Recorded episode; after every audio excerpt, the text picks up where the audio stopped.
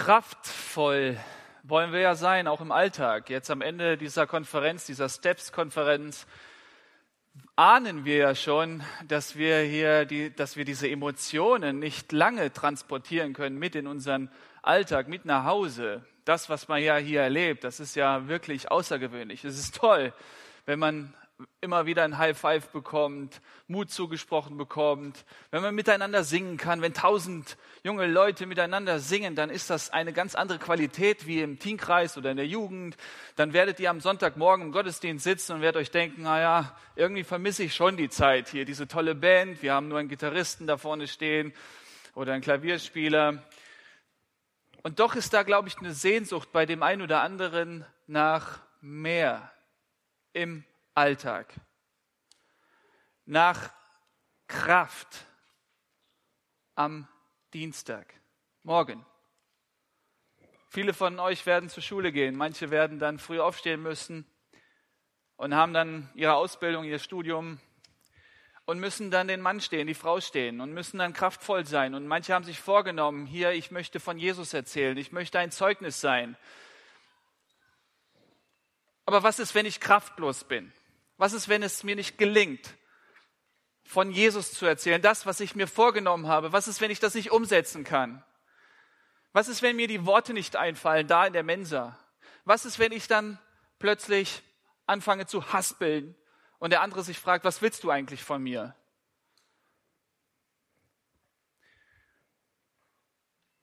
Ihr Lieben, was ist, wenn Kraft, die Kraft Gottes nichts mit unserer Kraft zu tun hat. Was ist, wenn es gar nicht darauf ankommt, ob du ausgeschlafen bist oder nicht am kommenden Tag? Es ist völlig unabhängig davon, ob du jetzt völlig, ob du ausgeruht bist, gut, gut gefrühstückt hast und jetzt voller Vitalität bist und, und kräftig bist und jetzt predigen kannst dort auf dem Pausenhof, das hat nichts mit unserer Kraft zu tun.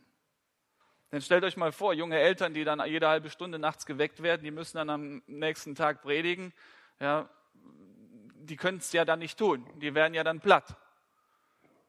Oder stellt dir mal vor, diese Kraft Gottes hat nichts mit unserer Gesundheit zu tun. Wäre ja gemein, wenn nur die Gesunden unter uns, ja, so die, die laufen können und die reden können und die überhaupt, also sich draußen bewegen können, dann kraftvolle Christen sein könnten. Ja, was ist mit denen, die im Krankenhaus liegen, im Sterbebett liegen? Können die nicht kraftvoll sein? Es gibt ein Geheimnis. Und das möchte ich mit dieser Session lüften, wo die Kraft steckt, wo die Kraft verborgen ist. Ihr habt nicht den Geist der Furcht, sondern ihr habt den Geist der Kraft, der Liebe und der Zucht. Ihr habt ihn. Ihr, die ihr Kinder Gottes seid. Naja, haben wir diese Kraft nur hier in diesen Tagen, wenn wir zusammen sind, oder haben wir diese Kraft auch am Montagmorgen um 8 Uhr oder 7 Uhr? Wir schauen uns erstmal noch den Abschluss der Josua-Geschichte an und dann stellen wir fest, gegen Ende gab es noch so eine große Herausforderung für das Volk Israel. Josua hat das Volk wirklich vor die Entscheidung gestellt. Jetzt entscheidet euch mal, wollt ihr diesem lebendigen Gott der Bibel nachfolgen, ihm dienen oder wollt ihr den Götzen euer Herz schenken? Und dann haben die Menschen dort, das Volk Israel, sich fest vorgenommen, nein, wir wollen Gott dienen. Und dann war es so, dass Josua alt geworden ist. Mit 110 Jahren ist er dann gestorben. Und dann stellt sich natürlich die Frage, wie lange hat das denn gehalten? Dieser neue Vorsatz, diese Entscheidung, die da getroffen worden ist. Und wir müssen mit Erschrecken feststellen, und das lesen wir im Richterbuch, Kapitel 2, und dann konzentriere ich mich auf die Verse 10 und 11. Da wird nämlich deutlich, dass die nachfolgende Generation eben nicht diesen Weg gegangen ist. Und auch jene ganze Generation wurde zu ihren Vätern versammelt und eine andere Generation kam nach ihnen auf, die den Herrn nicht kannte und auch nicht das Werk, das er für Israel getan hatte. Da taten die Söhne Israel, was böse war in den Augen des Herrn und dienten, dienten den Baalim, also fremden Götzen. Die Generation um äh, Josua, die waren treu, Gott treu und sind ihm nachgefolgt, aber die nachfolgende Generation nicht. Ganz einfach. Wenn unsere Eltern hingegebene Christen sind, kraftvolle Diener Gottes sind, heißt es noch lang nicht, dass wir, also die nachfolgende Generation, auch hingegebene Christen sind, kraftvolle Nachfolger Jesus sind. Gott hat keine Enkelkinder. Gott hat nur Kinder. Und es heißt nicht, dass wenn du in einem christlichen Elternhaus aufgewachsen bist, dass du zwangsläufig dann auch ein Kind Gottes bist. Das muss man einfach mal schlucken. Und sich fragen, naja, will ich diesen Weg gehen, ja oder nein? Oder gehe ich nur den Weg meiner Eltern? Das sind die Traditionen, die in unserem Elternhaus gepflegt werden. Es gibt da diese Andacht oder das Bibellesen oder das Singen oder das Beten vor dem Essen und dann mache ich es einfach auch. Und dann gibt es die nachfolgende Generation, die das unreflektiert übernimmt. Und dann lebt man so in diesen Traditionen. Und dann gibt es so junge Familien, die das ihren Kleinkindern, also der übernächsten Generation, auch so beibringen. Jetzt falte deine Hände, schließ die Augen und bete. Geht das so? Kann man kraftvolles Christsein einfach so an die Generation weitergeben? An die nächste Generation weitergeben? Was haben eure Eltern euch bei, gebracht? Oder wie haben sie es euch weitergegeben? Wie habt ihr irgendwann mal geschnallt, dass ihr selbst Gott in die Augen schauen müsst? Und nicht nur immer über den Papa mit Gott kommuniziert. Wann war der Moment, als du gesagt hast, okay, ja, mein Papa, meine Mama ist ein Kind Gottes und ich möchte es auch sein? Ist vielleicht ein bisschen her. Und wisst ihr was? Der Moment der Bekehrung spielt vielleicht gar nicht eine so große Rolle, da bin ich ein bisschen vorsichtig, weil da die Gefahr ist, ja, dass man sich auf diesen Tag der Entscheidung verlässt und sagt, da habe ich doch mich bekehrt, da gab es doch dieses Übergabegebet, da hat doch der Mitarbeiter auf einer Freizeit mir in die Bibel etwas reingekritzelt, das ist doch der Moment meiner Entscheidung, meiner Bekehrung, meines Christseins. Vertraust du dieser Entscheidung damals oder vertraust du heute Christus? Und ihr werdet feststellen, das macht einen ganz, ganz großen Unterschied. Denn es gab nicht wenige, die auch mir persönlich dann auch mitgeteilt haben, David, ich weiß gar nicht, ob diese Entscheidung, die ich damals getroffen habe, wirklich ernst war. Ich bin mir nicht sicher, ob meine Entscheidung für Gott wirklich von Herzen kam. Das haben irgendwie alle Freunde da an diesem Abend gemacht. Es war so schön dunkel und es war sehr, sehr emotional. Und dann bin ich auch mit nach vorne zum Kreuz, habe da meinen Zettel an, an, ans Holz gepackt und dann war ich auch Christ. Aber ich bin mir nicht sicher, ob ich es bin.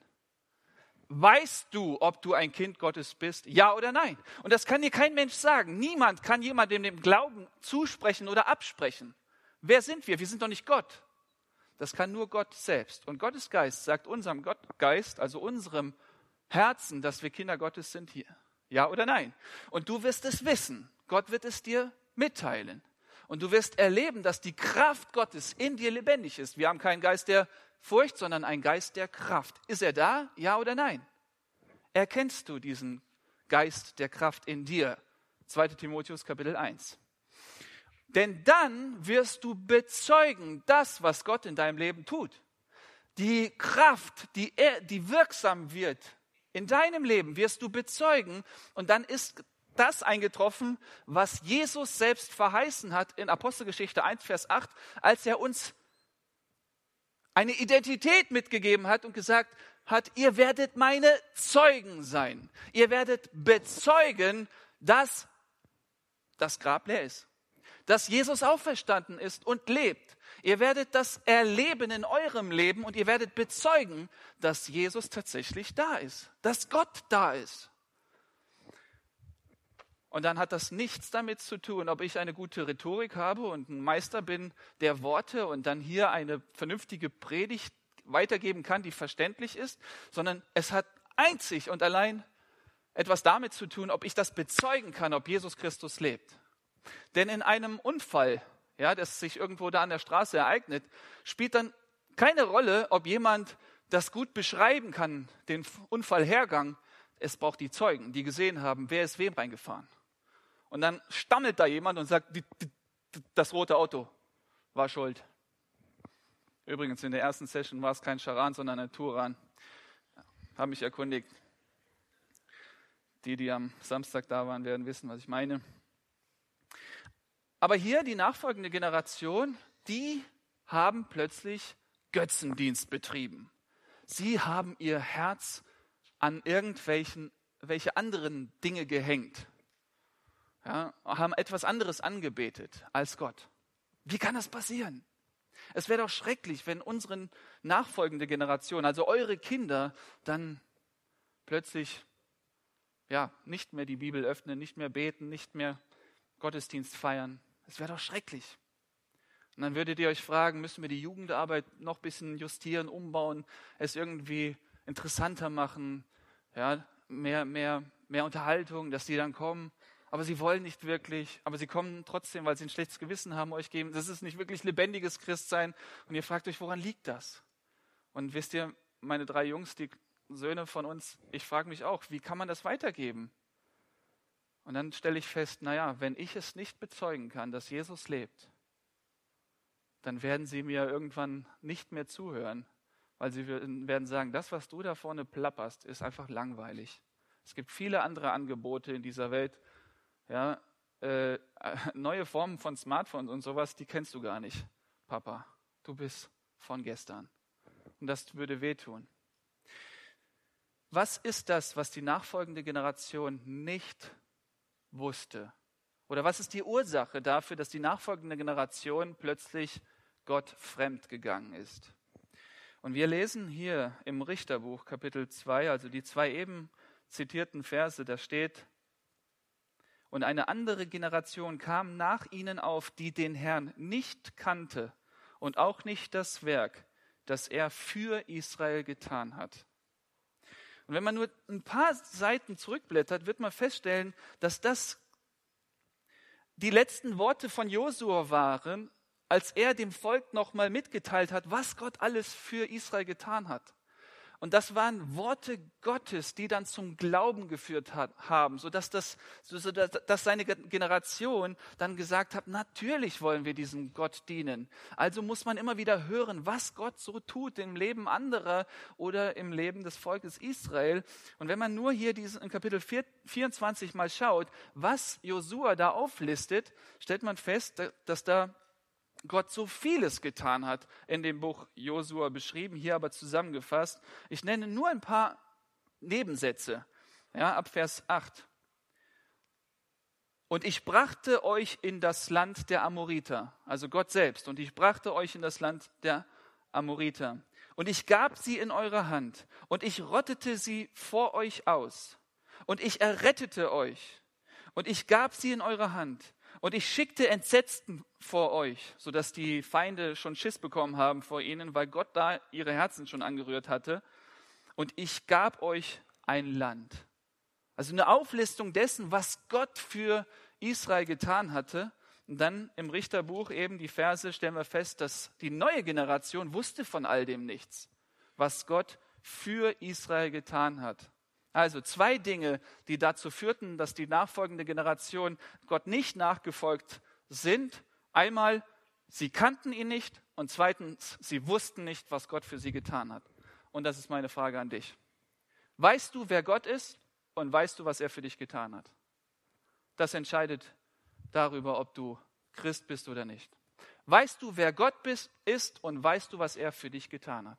Und dann sitzen wahrscheinlich viele Schriftgelehrten da in den Reihen und sagen, ja klar weiß ich, wer Gott ist. Er hat Himmel und Erde geschaffen. Und ich weiß auch, was er für mich getan hat. Er hat seinen Sohn gesandt. Johannes 3, Vers 16. Richtig, du darfst dich setzen.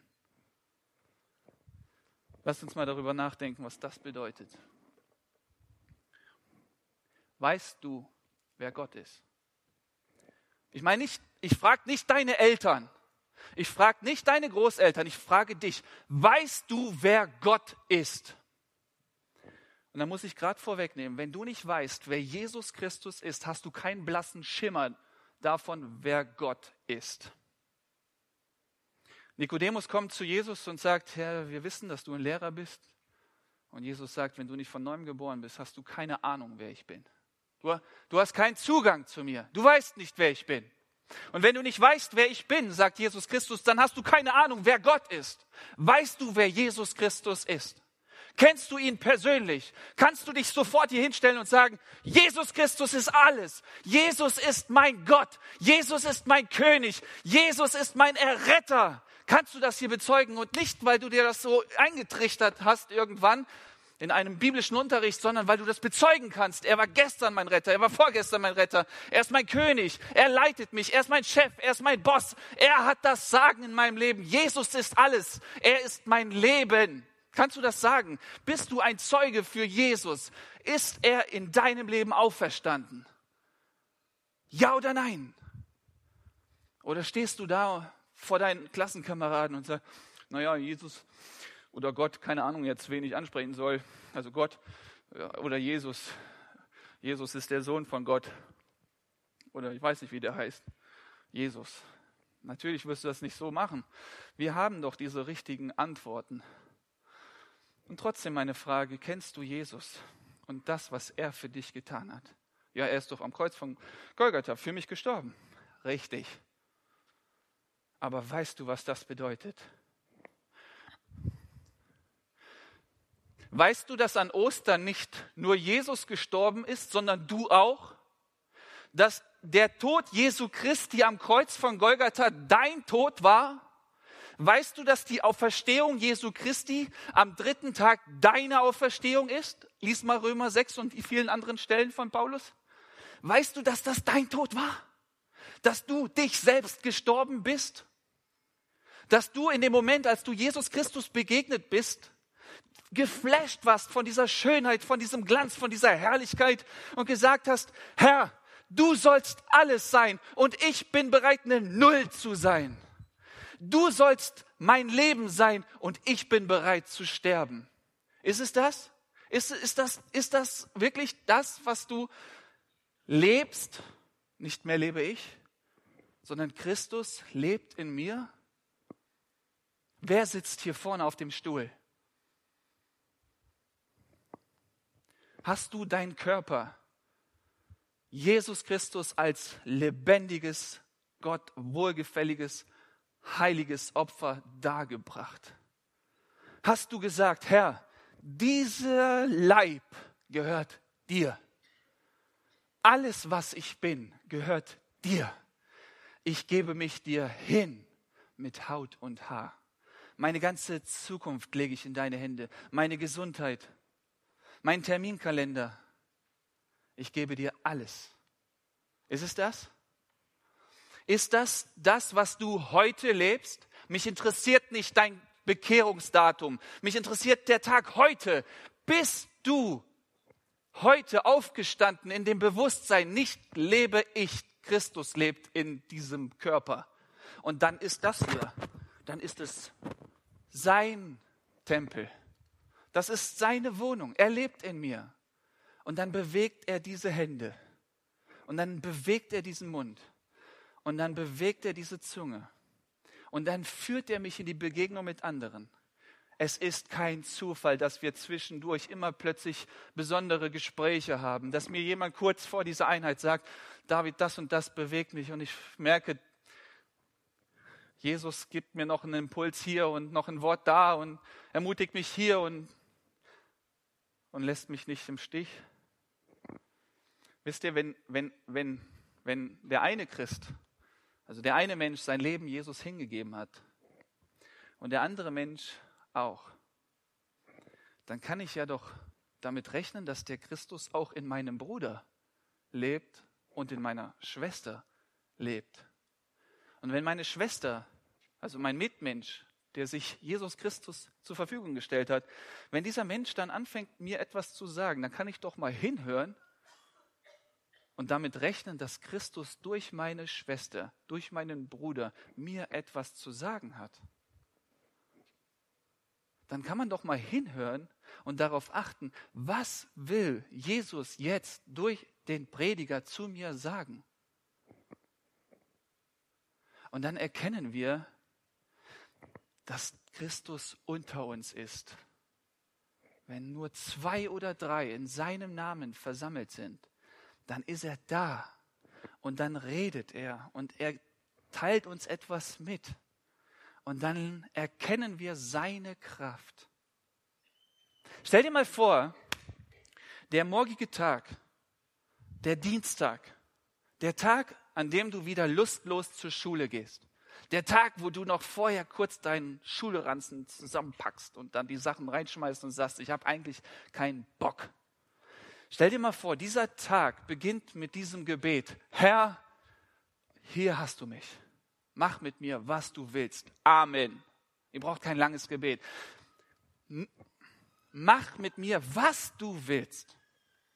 Und dann begibst du dich in die Schule. Du setzt dich in den Bus. Und dann stellst du fest, da sitzt schon jemand vielleicht, der offen ist für dein Wochenende. Und du und frag dich, wie war's? Und du fängst an zu erzählen und merkst gar nicht in dem Moment, dass Jesus gerade eine Situation vorbereitet hat, dass da plötzlich jemand sitzt, der hungrig ist nach dem Evangelium. Und du redest und erzählst von der Steps-Konferenz, dass das so gut war und diese Impulse und, und die Person, dein Sitznachbar fragt, äh, erzähl mal, was war inhaltlich? Und du denkst, oh, ich schäme mich ein bisschen, aber ich sag's jetzt, aber das fühlt sich gar nicht so äh, sch schlimm an, weil ist ja interessiert, also kann ich ja darüber berichten und dann am Ende sagt dieser Mensch, danke, das war toll, dieses Gespräch, und ihr geht unterschiedliche Wege. Und dann am Abend legst du dich ins Bett, denkst nochmal darüber nach, was ist heute gelaufen. Oh, im Bus saß doch jemand, der sich nach dem Wochenende erkundigt hat. Ich habe ihm erzählt von dem, was wir gemacht haben, und inhaltlich habe ich auch erzählt. Habe ich erzählt? Oder hat Jesus mich gebraucht, um ihm etwas zu erzählen? Stellt euch das mal vor. Ich sage nicht, und das habe ich gestern betont, dass wir über diese Macht Gottes verfügen können. Als wenn wir uns beim Lobpreis oder Anbetung dann irgendwie füllen lassen, so ein bisschen mit, ähm, mit übernatürlichen Kräften. Und dann gehen wir in die Schule. Ihr Lieben, wenn Christus in uns wohnt, haben wir alles, was wir brauchen. Wir müssen nicht noch mehr von außen hineinfüllen. Er ist doch da. Und wenn er Gott ist, haben wir doch alles, was wir brauchen. Und dann leitet er uns und er führt uns. Und wir werden überrascht sein über die vielen Situationen im Alltag. Und er gibt uns das rechte Wort zur rechten Zeit. Und dann sind wir froh darum, darüber, dass er Lösungen schafft für unsere Mitmenschen, die ja so viele Blockaden haben in ihrem Leben in unserem Leben Freiheit schenkt. Und dann stellen wir fest, oh, der ist ja ganz nah. Er ist ja in uns. Er lebt in mir. Also gibt es diese Formulierung nicht mehr, ich war weit weg von Gott. Ich meine, näher als hier geht nicht. Er ist immer da. Da muss ich doch nicht sagen, bei der Steps-Konferenz war ich ihm ganz nah und im Alltag bin ich ihm ganz fern. Hä? Entweder du bist die Münze in seiner Tasche und bist dann immer bei ihm oder nicht. Entweder er lebt in dir oder nicht. Und wenn du am Dienstagmorgen aufwachst und sagst, Christus, ich vertraue dir mein Leben, meinen Tag, alles, was ich bin, gehört dir, wird er sagen, interessiert mich nicht. Nein, er wird sagen, hey, ich habe dich so lieb. Ich lasse dich nicht im Stich mit deinen Herausforderungen. Was sind deine Herausforderungen? Sag mir, du hast einen Zahnarzttermin, du hast Angst vor dem Zahnarzt. Kein Ding, ich gehe mit dir. Du hast Angst vor dem Referat in der Schule? Kein Problem, ich bin bei dir. Du hast Angst vor der Bewerbung, die du rausschicken musst, dem Bewerbungsgespräch? Kein, mach dir keine Sorgen. Ich bin da. Ihr Lieben, ich mache das immer wieder so, dass ich dann ganz genau weiß, in der kommenden Woche gibt es Seelsorgegespräche, die sind einfach zu schwer. Wenn 50-Jährige oder 30-Jährige Homosexuelle oder Geschiedene oder Menschen, die ganz weit weg von Gott sind, also nicht Kinder Gottes sind. Wenn die sagen, können wir mal reden, dann ist das ein Berg, der mir viel zu hoch ist. Und dann sage ich, natürlich können wir miteinander reden. Hast du die Woche Zeit? Ja, können wir dann am Dienstagnachmittag uns treffen, ja, hier bei mir im Büro. Und dann weiß ich schon, ich bin ohnmächtig. Ich kann das nicht. Ich habe nicht die Kraft dafür. Ich weiß, ich kenne mich doch mit der Thematik Homosexualität nicht aus. Habe das doch nicht irgendwie studiert. Und dann kommt diese Stunde, 17 Uhr meinetwegen, und der Mensch kommt in mein Büro. Und dann sitze ich da und weiß immer noch nicht, was ich sagen soll. Und dann sage ich, ja, können Sie mir Ihr Problem schildern? In der Hoffnung, dass ein bisschen Zeit vergeht und der Herr mir einen Gedanken schenkt. Und in dem Moment, wenn die andere Person spricht, bete ich Jesus. Hier auf diesem Stuhl sitze nicht ich, sondern du. Du in mir. Ich bin mich selbst gestorben. Du lebst in mir. Und du wirst doch einen Rat geben können. Und dann vergehen Minuten und ich weiß immer noch nicht, was ich sagen soll. Und dann gibt es in diesen Ausführungen des Menschen einen Knackpunkt, wo ich erkenne, aha, da ist Misstrauen Gott gegenüber, was die Ursünde ist. Wo alles, alle anderen Sünden hervor, her, hervorgehen aus dieser Ursünde. Und plötzlich schenkt der Herr Weisheit und das Wort und, die, und den Ton. Du musst ja dann auch den richtigen Ton treffen. Und dann Verse, die ich vorher schon irgendwo gelesen habe. Und oft passen die Verse, die dann Tage vorher ich dann irgendwie aufgeschlagen hatte, in diese Situation hinein. Und ich kann dann etwas weitergeben. Glaubt ihr an sowas? Glaubt ihr daran, dass, glaubt ihr, glaubt ihr, dass Jesus lebt? Glaubt ihr, dass Jesus in uns lebt? Und dass er uns führt und leitet? Ich möchte ein paar Verse in Erinnerung rufen. Wahrscheinlich kennt ihr die. Also das, was, was ich gestern schon zitiert hatte aus 2. Mose 14, 14. Der Herr wird für euch kämpfen, ihr aber werdet still sein. Ich hatte neulich ein Seelsorgegespräch, da hat der Mensch 40 Minuten geredet und ich wusste nicht, wo der Haken liegt und ich habe ihn einfach reden lassen. Ich wusste nicht, was ich sagen soll. Aber dann zu erkennen, dass zu rechter Zeit Gott das rechte Wort schenkt Sprüche 16, Vers 9 kennen wir auch wahrscheinlich. Das Herz des Menschen plant seinen Weg, aber der Herr lenkt seine Schritte. Er führt eins zum anderen. Lukas 12, Vers 11. Sorgt, so sorgt nicht, wie oder womit ihr euch verantworten oder was ihr sagen sollt, denn der Heilige Geist wird euch in jener Stunde lehren, was ihr sagen sollt. Welcher Termin bereitet dir Bauchschmerzen? Jetzt denk mal drüber nach, die kommenden Tage. Welcher Termin bereitet dir Bauchschmerzen? Da, da wird es doch bestimmt etwas geben, wo du sagst, da habe ich Bammel vor. Bist du bereit zu sagen, okay, dann sterbe ich mich jetzt selbst? Ich bin bereit, mich Jesus dir völlig auszuliefern, zu kapitulieren und zu sagen, Herr, ich weiß jetzt schon, dass ich da zu dem Zeitpunkt nicht wissen werde, was ich sagen soll, aber ich vertraue dir, dass du mich da führen wirst. Meinst du, er wird dich im Stich lassen? Meinst du, er wird dich hängen lassen? Er, der doch treu ist? Psalm 46, Vers 11. Seid stille und erkennet, dass ich Gott bin. Haltet den Mund und erkennet, dass ich Gott bin. Das bedeutet doch, dass er lebt. Das bedeutet doch konsequenterweise, dass er im Alltag da ist. Seid still und erkennt, dass ich Gott bin. Auf allen Wegen erkennet nur ihn. Auf allen Wegen? Ja, da steht, auf allen Wegen erkennet nur ihn. Dann auf allen Wegen. Dann sitzt du jetzt auf dem Stuhl und erkennst du ihn? Erkennst du ihn, wie er durch sein Wort zu dir redet? Und dann auf der Heimfahrt erkennst du ihn auf diesem Weg? Beim Einkaufen? Bei uns zu Hause ist es so, dass meine Frau Moni Montagmorgens dann immer einkaufen fährt. Und dann vertrauen wir Jesus die ganze Woche an und sagen, Herr, das sind die für uns bekannten Termine, die so festgelegt sind, schon seit Wochen, Monaten. Wir geben uns dir hin. Ja.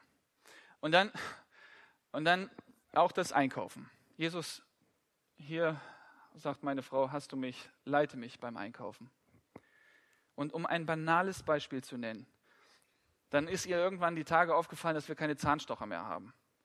Und sie schreibt sich normalerweise alles auf, was sie einkaufen will. Und dann hat sie das aber vergessen aufzuschreiben. Und dann kommt der Montag. Und dann geht sie einkaufen. Und dann vergisst sie das natürlich. Sie hat es ja nicht aufgeschrieben und in der Checkliste ist, sind die Zahnstocher nicht aufgeführt. Und dann kommt sie zu der Abteilung Shampoo. Und dann steht da ein kleines Päckchen Zahnstocher bei Shampoo. Und sie sagt, danke Jesus. Kümmert sich Jesus um Zahnstocher? Ja! Aber hallo! Ja, um so Kleinigkeiten. Und die Summe dieser Erfahrungen, die nicht jetzt unbedingt spektakulär sein müssen, führt dazu, dass dann Wahrheit ist, wenn Jesus sagt, meine Schafe hören meine Stimme. Viele stellen sich hin und sagen, ja, ich habe Gottes Stimme gehört und alle fragen sich, ja, akustisch? Natürlich nicht. Vielleicht, manchmal, ich habe es noch nie erlebt, aber in diesen kleinen Situationen merkt man, er ist da und er lässt einen nicht im Stich. Lest euch mal Biografien von Missionaren durch. Geht mal den Stand entlang und redet mal Missionaren. Die werden es euch bestätigen, dass Gott wirklich sich um seine Kinder sorgt. Und dann geht man von Gnade zu Gnade. Dann geht man von, von Güte zu Güte. Von Freude zu Freude. Von Kraft zu Kraft. Und dann ist es ja so, dass manche sagen, okay, naja, also Jesus hat am Kreuz von Golgatha so viel für mich getan und jetzt bin ich ihm schuldig, auch was Gutes zu tun.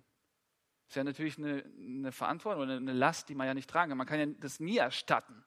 Man kann ja nie genug Gutes tun, um das irgendwie zurückzuzahlen. Darum geht es ja dann auch doch gar nicht. Aber manche haben so dieses, die, diese Denke, ja, jetzt bin ich, äh, jetzt, jetzt habe ich erkannt, was Jesus für mich getan hat, jetzt muss ich ihm etwas zurückgeben. Solche Formulierungen höre ich immer und immer wieder. Aber wenn wir in Hesekiel 36, Vers 27 lesen, da wo es darum geht, dass Gott uns ein neues Herz und einen neuen Geist gibt, dann, dann lesen wir, und ich werde meinen Geist in euer Inneres geben und ich werde machen, also ich werde machen, sagt Gott, dass ihr in meinen Ordnungen lebt und meine Rechtsbestimmungen bewahrt und tut.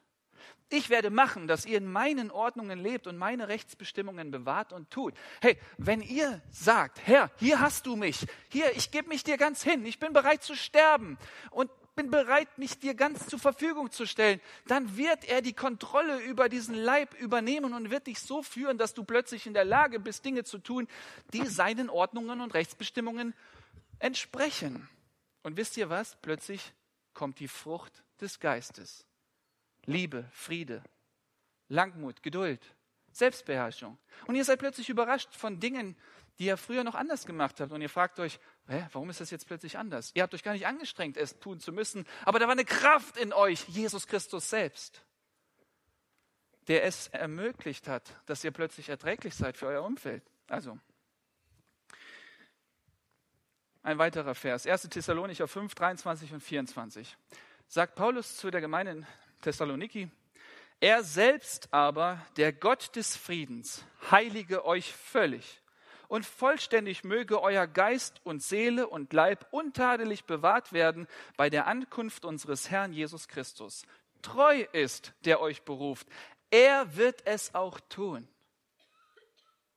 Wo viele sagen, Heiligung ist doch unser Job. Da müssen wir uns doch anstrengen und darum kümmern, dass wir bessere Christen werden. Hier steht doch, dass Gott es tut. Und in dem Moment, wenn du dich ihm anvertraust, ihm dich zur Verfügung stellst, nimmt er dich wirklich am Schlawittchen und er führt dich und leitet dich so, dass du plötzlich erkennst, oh ja, das sollte man nicht tun und das sollte man lassen. Und du wirst die Dinge dann plötzlich nicht mehr wollen, weil er derjenige ist, der das Wollen und Vollbringen schenkt. Im Philipperbrief, Kapitel 2, glaube ich. Ihr Lieben, Paulus sagt in 1. Korinther 15, Vers 31, täglich sterbe ich. Meine Frage an dich, stirbst du täglich? Und spätestens an diesem Punkt gibt es bestimmt manche, die sagen, jetzt ist er völlig übergeschnappt. Ja, okay. Die Torheit, von der auch Paulus spricht. Das, wo alle sagen, das ist doch wirklich verrückt. David, du kannst doch den jungen Leuten nicht sagen, dass sie bereit sein sollen, täglich zu sterben. Jungen Leuten muss man doch motivieren, dass sie sich selbst verwirklichen, dass sie selbstbewusst werden. Du kannst doch nicht sagen, hier, gib dein Leben weg an Christus. Aber Jesus sagt es. Wer sein Leben an mich verliert, wird es dann erst gewinnen. Manch einer sagt, naja, ich will mein, Jesus, mein Leben noch nicht ganz Jesus ausliefern, denn ich will noch etwas vom Leben haben. Jesus sagt, dann schade, dass du nur etwas vom Leben haben willst und nicht das Leben haben willst. Denn Christus ist das Leben. Ich bin der Weg, die Wahrheit und das Leben, sagt Jesus. Und wenn du dann stirbst und dann plötzlich jemand in deinem Körper aufersteht, dann ist es Leben, dann ist Christus in dir und das ist das Leben. Und das nochmal biblisch zu untermauern. Kolosser 1, Vers 27. Christus in euch, die Hoffnung der Herrlichkeit. Ihr werdet Ihr werdet Freude haben darüber, dass er tatsächlich lebt und das in euch. Epheser 3, Vers 17, dass der Christus durch den Glauben in euren Herzen wohne. Dass der Christus durch den Glauben in unseren Herzen wohne. Und dann sagen wir am Morgen, Herr, ich gebe mich dir hin. Und wer wird dann in unserem Herzen wohnen? Jesus Christus selbst. Und dann sagt er, wer in mir bleibt, in Johannes 15, Vers 5, und ich in ihm, der, der bringt viel Frucht. Weißt du, wer Jesus Christus ist und weißt du, was er für dich getan hat? Und das nicht in Bezug auf deine Bekehrung vor 10, 20 Jahren, sondern in Bezug auf heute. Weißt du heute, wer Jesus ist? Weißt du heute, was er heute für dich getan hat? Dann kannst du ein Zeuge sein und ihn bezeugen. Weißt du das? Was hat Jesus für dich getan? Sag es. Natürlich ist es so, dass die, das Leben so schnell geht und man nimmt nicht jede Situation wahr und erkennt ihn nicht auf allen Wegen. Aber mit jedem Moment, in dem du ihn im Alltag erkennst, willst du noch mehr dich ihm anvertrauen. Weil du plötzlich seine Liebe und seine Macht in deinem Leben wahrnimmst.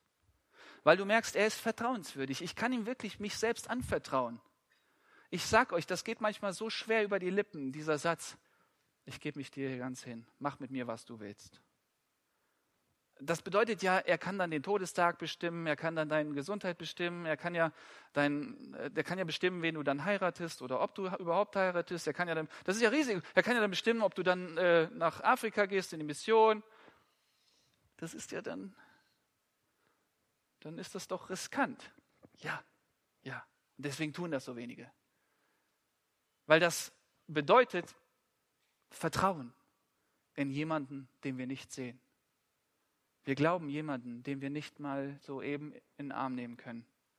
Ihr, wisst ihr, wie gerne ich mal, meinen besten Freund Jesus mal.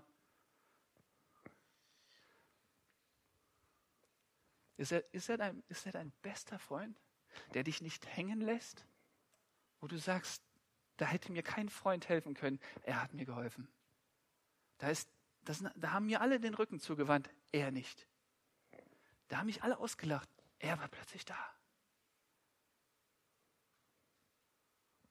Kennst du Jesus? Und weißt du, was er für dich getan hat? Dann wird dein Glaube lebendig. Dann bist du nicht mehr abhängig von deinen Eltern. Dann wirst du ein eigenständiger Christ. Hast du deine geistliche Pubertät schon erlebt? Also in dem Moment, wo man dann alles hinterfragt, das ist ja auch im Jugendalter so, ja, das, bei mir war es im Studium an der Freien Theologischen Hochschule, da war ich 19 Jahre und habe plötzlich alles hinterfragt. Da konnte man, hat man unterschiedliche Ansichten dann nochmal dargestellt bekommen und dann war, war es so, als wenn jemand den Teppich unter meinen Füßen wegreißen würde. Und ich dachte mir, also all das, was ich bisher geglaubt habe, kann man auch anders sehen? Und dann war es schwierig. Da kamen Zweifel auf. Und dann gab es den Moment, wo ich gesagt, Herr Jesus, also wenn wir uns dir völlig ausliefern, und das bedeutet auch nicht zu wissen, ob man Antworten auf all die Fragen bekommt, dann wirst du doch treu sein und mich, mich nicht, nicht fallen lassen. Wenn man Verantwortung hat, ja, wenn, wenn, man, wenn man eine Gruppe leitet, wenn man eine Gemeinde leitet, wenn man Kinder hat, wenn man verheiratet, dann, dann das ist doch viel, das sind doch Herausforderungen. Wer kann die stemmen? Aber dann einen Freund zu haben, einen Jesus Christus, der einen nicht im Stich lässt. Kennst du Jesus? Und weißt du, was er für dich getan hat? Bist du bereit, dein Leben ihm völlig zu weihen? Ist dein Herz weich geworden über die Tage? Dass du gesagt hast, ja, Jesus, deine Liebe, deine Liebe ist angekommen. Du hast dich mir offenbart. Ja, die Mitarbeiter sind toll. Ja, die Prediger sind okay. Ja, die ganzen Leute aus meinem Kreis, aus meinem Jugendkreis sind okay. Aber du, du bist wirklich der Beste. Du hast dich mir offenbart. Jesus, und hier hast du mich. Ich gebe mich dir hin. Und dann ist es nicht nur heute der Tag der Entscheidung, sondern es ist ein tagtägliches. Und morgen wirst du sagen, Jesus, auch heute darfst du über mich bestimmen. Du bist der, du bist der, ja, wo wir das Beispiel hatten im Richterbuch, der Oberste des, der Herre des Herrn. Ob das jetzt Jesus war, steht da nicht. Aber du bist der Oberste in meinem Leben und nicht ich. Du darfst alles in deine Hand nehmen. Wirklich alles. Und dann geht. Und dann geht. Und dann steht auf. Und dann steht auf in dem Glauben, dass er in euch lebt. Und dass er euch nicht im Stich lassen wird. Und dann geht. Geht zu dem Missionswerk und unterschreibt. Geht in die Herausforderungen eures Lebens und sagt, ja, ich mache es. Und wenn euch jemand fragt, kannst du mal die Andacht machen, dann sagt, ja, ich mache das. Und wenn jemand sagt, kannst du mal Seelsorgegespräch führen mit dieser Person, dann sagt, ja, ich mache das. Ich mache das. Ja, ich mache das. Oh, da brenne ich doch aus. Nein. Wenn er deine Kraft ist, dann wird diese Kraft nie ausgehen. Wenn du ihm anvertraust, dich ihm anvertraust, wird er sich um dich kümmern. Und dann wirst du Nein sagen können, wenn er dich dazu führt, Nein zu sagen. Und dann wirst du dich nicht rechtfertigen und alles erklären müssen, weil die anderen so ein schiefes Bild von dir haben, weil du nicht mehr alles machst und nicht zu allem Ja sagst. Aber dann wirst du sagen, ich muss mich nicht rechtfertigen. Christus ist meine Rechtfertigung und er wird das Bild schon zurechtdrücken. Und wenn andere schlecht über mich denken, weiß ich, dass der Herr gut über mich denkt und das ist mir alles. Gott segne euch. Ich möchte noch beten.